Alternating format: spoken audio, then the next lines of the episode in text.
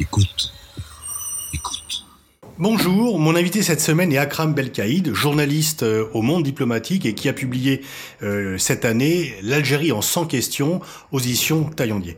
Bonjour monsieur. Bonjour. Nous allons bien sûr parler de l'Algérie, qui est votre domaine de spécialité euh, et sur lequel vous avez beaucoup travaillé et publié, aussi bien dans les livres qu'au monde diplomatique.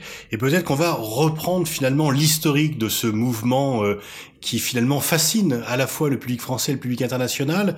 On voyait une Algérie que l'on pensait immobile, que l'on pensait euh, craignant tout changement, et on se retrouve dans une Algérie euh, turbulente mais en même temps festive, euh, révolutionnaire mais calme, qui remet en cause des choses que l'on pensait éternelles et indéboulonnables. Comment expliquer ce mouvement à partir du moment où Bouteflika demande un cinquième mandat?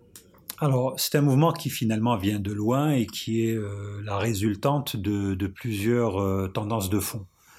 Euh, je dirais que effectivement le cinquième mandat a été peut-être le catalyseur, l'humiliation de trop pour les Algériens, et notamment ce fameux meeting organisé par le FLN sur les hauteurs de la capitale algérienne, à Alger, où le principal concerné n'était pas présent, donc Abdelaziz Bouteflika, puisqu'il était malade, pouvait pas physiquement être présent à ce meeting, et où les Algériens ont eu en direct à la télévision une espèce de panégyrique de ce, dirigeant, avec une foule qui avait été convoquée pour l'occasion, avec des sandwichs qui avaient été distribués aux participants comme euh, récompense de leur présence. Et là, à partir de ce moment-là, on a commencé à voir se multiplier les euh, appels euh, à la protestation publique contre ce cinquième mandat. Il y avait déjà eu des protestations par le passé, et même dans les semaines qui avaient précédé, mais là, l'ampleur a été importante, et à partir de cela, on a assisté à une espèce de boule de neige, de phénomène de, boule de neige qui a euh, surpris énormément de gens et qui a débouché sur euh, cette manifestation du 22 février, où les Algériens étaient eux-mêmes surpris d'être aussi nombreux. Euh, je dirais que le, vendredi 22 février, qui est la première grande manifestation nationale, c'est surtout la jeunesse qui a joué un rôle fondamental dans cette, euh, dans cette manifestation parce que c'est elle qui est sortie. Et je parlais de tendance de fond, je crois qu'on n'a pas pris suffisamment conscience dans les semaines ou les années qui ont précédé euh, cette manifestation du fait que finalement c'est une nouvelle génération de jeunes qui, euh, qui arrivent à l'âge adulte et qui, elle, n'a pas connu la décennie noire, elle est née, euh, un jeune qui est né en 2000, il a 19 ans aujourd'hui, il a bientôt 20 ans. Elle n'a pas connu la décennie noire, donc elle est moins encline à se laisser, euh, je dirais, euh, berner ou stopper dans ses velléités de protestation par le fameux discours sur si on crée de l'instabilité politique, on va retomber dans la guerre civile. Et ça, c'est ce jeune-là, notamment les jeunes des grandes villes, et puis les jeunes habitués des stades, euh, qui ont été les leaders dans ces manifestations et qui ont entraîné les plus âgés. On a d'ailleurs, puisque vous en parlez, euh, cette, euh, été très notable. On dit souvent que le sport et surtout le football est l'opium du peuple, alors que là, une grande partie des protestants venaient des tribunes et étaient habitués à s'opposer au pouvoir, puisqu'ils pouvaient le faire dans les tribunes et non pas dans la rue. Et donc, ils ont transporté en quelque sorte la protestation des tribunes dans la rue. Oui, et euh, alors il est toujours facile de dire qu'il y a eu des signes avant-coureurs par rapport à ces manifestations, etc. Mais si on revient au mois de à l'été, à la fin du printemps 2018, euh, et qu'on revoit les images qui ont accompagné le déroulement de la Coupe d'Algérie de football à Alger, au stade du 5 juillet, on se dit mais c'était annonciateur parce qu'il y a un moment, je dirais, de violence verbale extrême de la part d'une grande partie des supporters présents ce jour-là, qui insultent nommément le Premier ministre qui était présent, mais qui insulte aussi le président de la République et qui s'en prend aussi de manière euh, claire à l'armée, aux forces de sécurité, en leur disant c'est à cause de vous que le pays en est là. Et ça a été un moment assez incroyable. Alors les gens avaient tendance à cette époque-là de penser que ça serait, resterait toujours restreint au stade, euh, aux enceintes sportives. Finalement, ça n'a pas été le cas puisque on a vu que dès les premières manifestations, notamment celle du 22 février, les chants euh, et les slogans venaient en grande partie des stades. Et, le fameux chant, euh, La Casa del Moradia, euh, allusion, donc le Moradia c'est le palais présidentiel algérien d'Alger, et la Casa, euh, allusion à la Casa del Papel, qui est une série qui met en scène des mafieux, enfin des gangsters euh, espagnols. Et donc cette, cette chanson Aujourd'hui, tout le monde la connaît en Algérie, y compris les plus âgés, ceux qui ne mettent jamais les pieds au stade, et je dirais encore plus, hommes et femmes. Hmm. Et alors, euh, deuxième surprise, c'est que le mouvement s'est avéré durable. Ça n'a pas été une explosion et euh, dans lequel le fleuve de la colère rentre assez vite dans son lit. Eh bien, la, contestation s'est imposée par rapport à un pouvoir qui n'a pas compris ce qu'il se passait finalement. C'est effectivement ce qui fait le, le caractère historique de ce mouvement, c'est, vous avez raison de le signaler, c'est son caractère durable. Euh, la barre des 30 vendredi a été dépassé euh, euh, euh, début septembre. Donc chaque vendredi, je rappelle que le vendredi est le jour de week-end en Algérie, c'est l'équivalent du dimanche en France. Donc les gens sont au repos et ça fait début septembre, ça faisait déjà 30 vendredis de suite, d'affilée que les gens sortaient. Le mouvement a continué pendant le, ne s'est pas arrêté pendant le ramadan, au printemps, à la fin du printemps, alors que les autorités espéraient qu'il s'arrête. Et le mouvement ne s'est pas arrêté pendant l'été où les températures peuvent, à l'ombre peuvent parfois friser 40 à 45 degrés à Alger. Donc ça, c'est assez historique. L'autre chose qui est aussi à signaler, à mon avis, c'est que c'est pas simplement un mouvement euh, localisé à Alger. C'est un mouvement national. Dans l'histoire de l'Algérie, ça ne s'est jamais vu. C'est-à-dire qu'avoir autant de manifestations, de regroupements euh, populaires et de protestations, on en a eu en Kabylie, on en a eu à Alger, mais à chaque fois, c'était des mouvements localisés et qui n'étaient pas du tout nationaux. Là, on a une cartographie, une géographie de la protestation qui est quasi nationale et qui touche y compris les villes euh, des hauts plateaux et, du sud algérien. C'est donc assez historique. Alors, phénomène permanent, euh, continu, phénomène euh, national, et troisième point, pourquoi c'est historique aussi, mouvement pacifique mouvement pacifique avec effectivement pas de violence et on peut dire retenu des deux côtés. C'est-à-dire que les manifestants ne sont pas pris au magasin, euh, comme on le voit aujourd'hui euh, en France avec les, gilets jaunes, et qu'en même temps, la tentation euh, de taper sur les manifestants pour qu'ils se dispersent n'a pas été, le pouvoir n'a pas été jusque-là. C'est vrai que si on compare par exemple la manière dont ont été, traités les manifestants, euh, ils étaient une, quelques centaines, quelques dizaines. En 2014, ceux qui ont voulu euh, protester contre le quatrième euh, mandat d'Abdelaziz Bouteflika, eux avaient été durement réprimés et embarqués et ça s'était arrêté là. là, cette fois-ci, effectivement, on a réellement, pour, et d'ailleurs c'est une des règles de base de tout, de tout ce qui peut concerner les mouvements sociaux, enfin les mouvements de protestation dans la rue, pour que ça se passe sans anicroche, il faut être deux. À la fois les manifestants, mais c'est aussi les forces de l'ordre. Vous faisiez allusion aux gilets jaunes, je pense que ça vaut aussi pour les gilets jaunes en France. Les, les violences auxquelles on a assisté en France ces derniers temps n'auraient jamais peut-être existé si de part et d'autre il n'y avait pas eu des volontés d'en découdre. Là, en Algérie, on l'a noté très vite. On a noté qu'effectivement, il y avait une espèce de retenue. Alors, c'est une retenue euh, euh, qui a beaucoup étonné parce que euh, jusque-là, dans l'Algérie, en tout cas de Bouteflika, les manifestations étaient soit interdites, soit très vite réprimées. Oui, sans aller jusqu'à ce qui s'est passé en 91. Voilà, il y a eu de la retenue, il y a eu, il n'y a pas eu l'usage d'armes à feu. Euh, on voit souvent euh, des, digues de policiers qui essayent d'empêcher les manifestants d'aller d'un coin à un autre et qui finissent, ces digues finissent par céder de manière pacifique. Pourquoi? Parce qu'il y a le nombre. Il y a eu tout de même quelques dérapages, il y a eu des moments assez tendus, je pense notamment euh, au printemps dernier lorsque des gaz lacrymogènes ont été tirés dans un tunnel et que ça aurait pu déboucher sur une, une catastrophe importante. Depuis, ce tunnel est d'ailleurs interdit à la manifestation. Euh, l'autre question aussi, l'autre point important qu'il faut tout de même relever, c'est très difficile de réprimer, encore une fois, quand le mouvement est totalement national. On peut réprimer une manifestation lorsqu'elle a lieu à Béjaïa en Kabylie ou à Tlemcen dans l'ouest du pays, quand c'est toutes les villes du pays qui manifestent, quand c'est toute la population, enfin quand c'est une grande partie de la population qui est dehors, c'est très difficile d'endosser le rôle euh, du méchant. Et je pense aussi que les forces de l'ordre algériennes, et notamment euh, l'armée, euh, a tout de même effectivement, comme vous le signaliez, le mauvais souvenir euh, des opérations de police et de maintien de l'ordre qu'on les a obligés à faire, soit pendant les émeutes de 88, soit après, notamment la période 91-92. Et il est clair que beaucoup d'officiers supérieurs ne veulent pas revivre cette période-là. Mmh.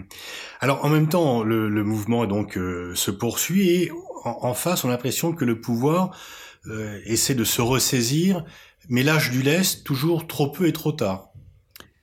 Il y a cela, euh, il y a plusieurs, dans, dans ce qui arrive aujourd'hui en Algérie, il y a plusieurs, je dirais, euh, euh, événements qui sont imbriqués. Il y a la protestation de la population qui ne voulait pas d'un cinquième mandat et qui très vite a réalisé que c'était l'occasion ou jamais de réclamer plus, et notamment une refonte du système, une remise en cause profonde du système politique algérien qui préside ce pays depuis l'indépendance. Côté pouvoir, on a assisté tout de même à une recomposition, puisque euh, l'allié indéfectible de Abdelaziz Bouteflika, le chef d'état-major, le général Ahmed Gaïd Salah, qui dans un premier temps a menacé les manifestants, qui dans un premier temps était pour un cinquième mandat, a rapidement changé d'avis et s'est mis, entre guillemets, aux côtés des manifestants euh, et a obligé Abdelaziz Bouteflika à partir, en tout cas à démissionner. Est-ce qu'il ne l'a pas fait comme l'armée égyptienne avait lâché Moubarak pour garder le pouvoir? C'est effectivement une partie de l'explication. C'était que le, système en lui-même devenait menacé, était menacé par cet élan populaire et que Bouteflika devait partir pour que les choses subsistent. Mais là euh, où les choses sont assez étonnantes et surprenantes, c'est que ça n'a pas été simplement une révolution de palais, c'est qu'on a vu tout de même euh, les pans entiers du système Bouteflika tomber les uns après les autres, avec euh, des arrestations assez, assez incroyables, et notamment la mise en prison, puis la condamnation récente d'anciens de, généraux qui étaient à la tête des services secrets. Le frère lui-même de Abdelaziz Bouteflika, qui a été le vrai régent du régime depuis la maladie du, du président. Donc effectivement, il y a eu, euh, c'est un peu l'occasion qui fait le larron, c'est une recomposition, une restructuration du système qui atteint ses limites à partir du moment où euh, la population refuse de rentrer chez elle et continue à manifester en exigeant euh, de vraies réformes. Or, dans l'esprit du, du, commandement militaire, dans l'esprit du général Gaïd Salah, la population a obtenu ce qu'elle voulait, à savoir pas de cinquième mandat, et il est temps pour elle de rentrer chez elle. Et il y a tout ça, c'est pour, c'est ce qui explique aujourd'hui pourquoi les gens continuent de manifester et pourquoi, euh, d'une manière ou d'une autre, euh, les militaires, en tout cas le pouvoir militaire, euh, de limiter ces manifestations, notamment par exemple en interdisant à tous ceux qui n'habitent pas à Alger d'aller y manifester le vendredi et en même temps en faisant quelques arrestations parmi des figures de la société civile qui s'opposent au régime. Donc il y a à la fois pas de répression du mouvement d'un point de vue euh, policier, mais il y a une répression politique avec des militants qui sont emprisonnés.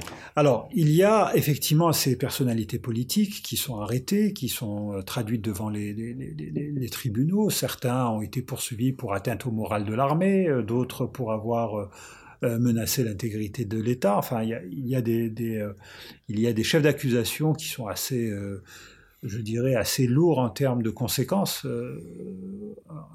si on se réfère au, à la justice, en tout cas aux lois algériennes, mais il y a aussi des anonymes, et il y a énormément d'anonymes qui, eux, malheureusement, se font arrêter. Souvent, les arrestations ont lieu au début ou à la fin des manifestations, avant que le nombre n'empêche ce genre de, et il y a aujourd'hui en Algérie plusieurs dizaines, voire plusieurs centaines de détenus d'opinion, de gens qui sont en prison simplement pour avoir manifesté, pour avoir brandi soit des drapeaux berbères, ce, que, ce dont ne veut pas le pouvoir, soit ils ont demandé euh, le départ euh, d'Ahmed Gaïd Salah et ils ont été arrêtés pour cela parce qu'ils brandissaient des, des, des, pancartes qui ont été jugées euh, euh, soit insultantes euh, à l'égard du, du, général, soit euh, elles ont été jugées subversives.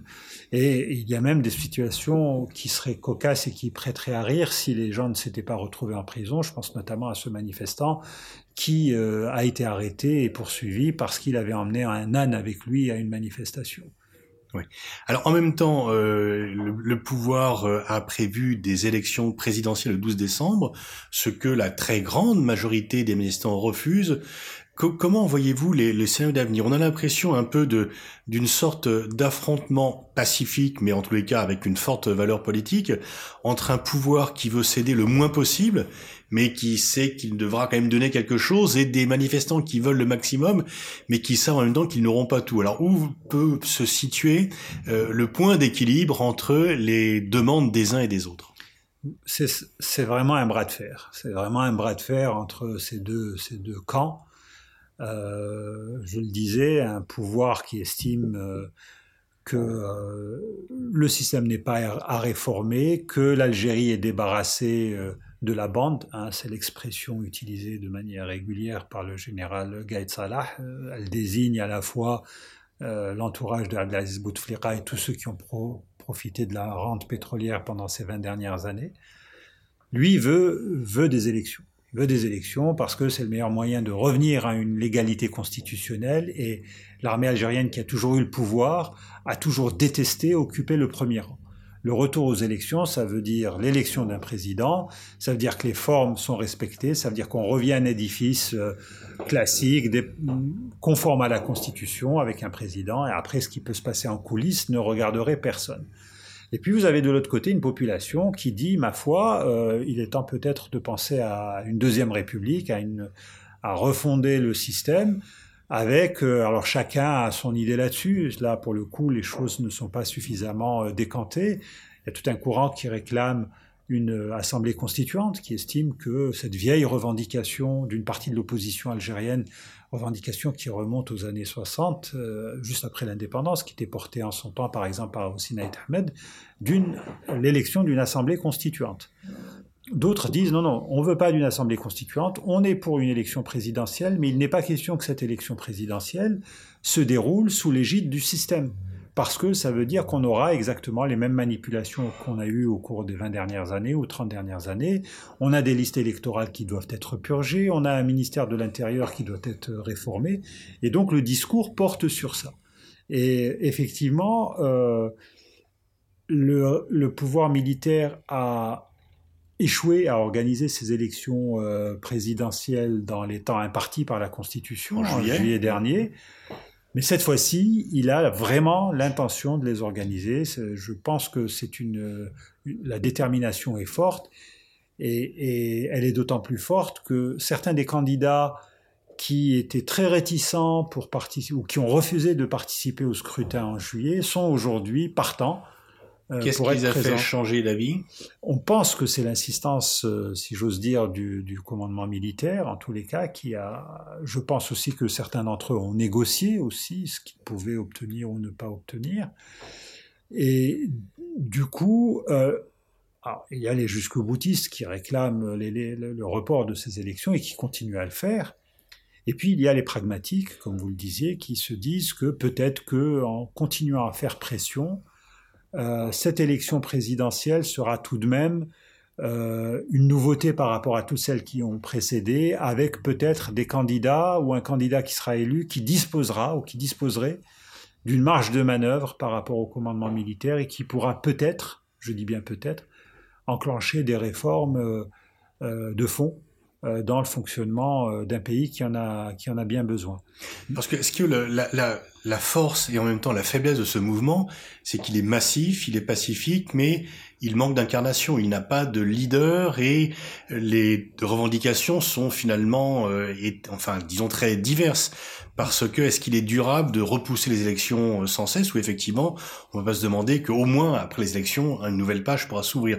Mais est-ce que euh, disons que c'est un mouvement qui est à la fois massif et atomisé Est-ce que vous partagez cette analyse?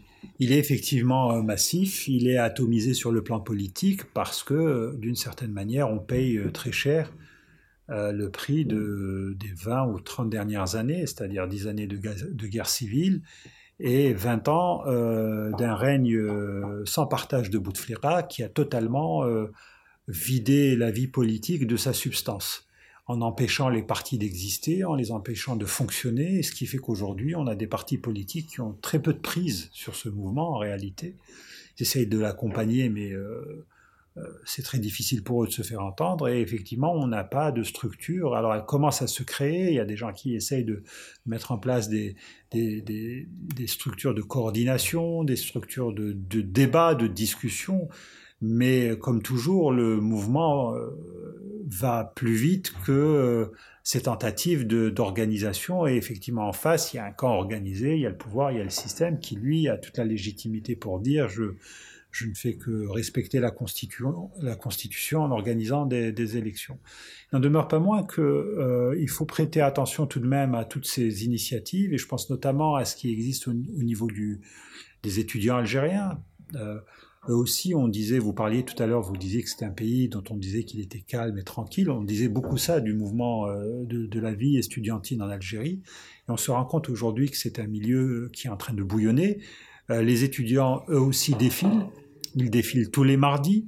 Eux aussi, leurs défilés ont, dépassé la barre symbolique des 30 euh, mardis successifs début septembre.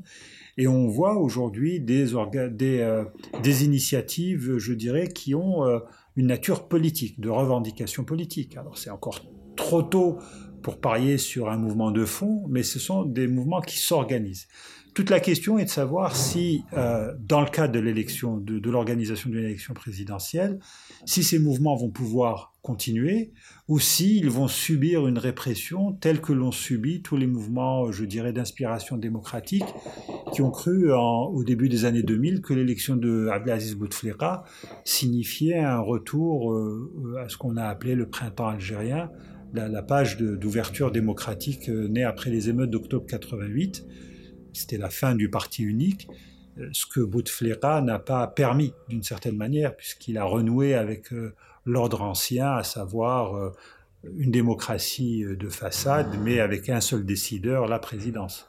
Est-ce que vous pensez qu'il y a un risque que l'usure du temps et la patience des manifestants viennent à bout et que ce mouvement puisse être mis dans le formol par ceux qui jouent la carte de l'immobilisme ou moins de changer pour que rien ne change? C'est clairement euh, une des stratégies adoptées par le, pouvoir, par le système algérien, qui, à mon avis, euh, euh, s'est trompé au moins deux fois. Je pense que son pari était que le mouvement allait s'essouffler avec le ramadan. Ça n'a pas été le cas. L'été non plus n'a pas sapé le, mouvement, même si effectivement il y a le nombre de manifestants au printemps dernier était bien plus important que les plus récents.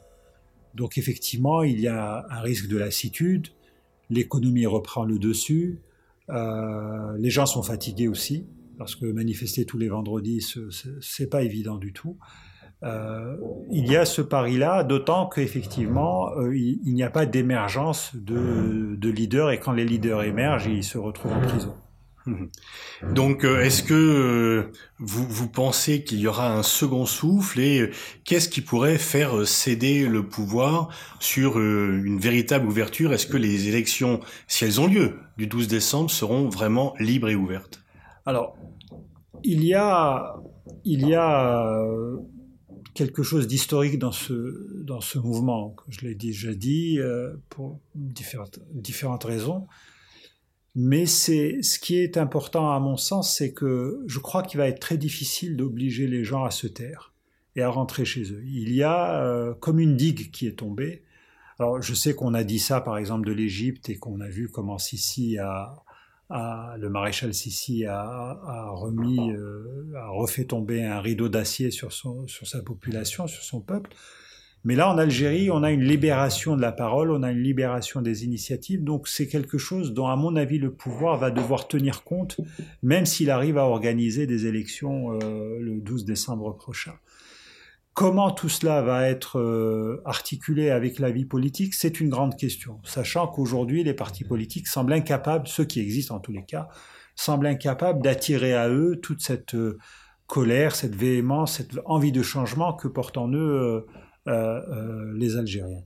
Il n'en demeure pas moins que j'imagine mal, ou alors ce serait une grande catastrophe, j'imagine mal que le vainqueur, quel qu'il soit, de l'élection présidentielle, si elle est organisée, si elle se tient, euh, maintienne un statu quo.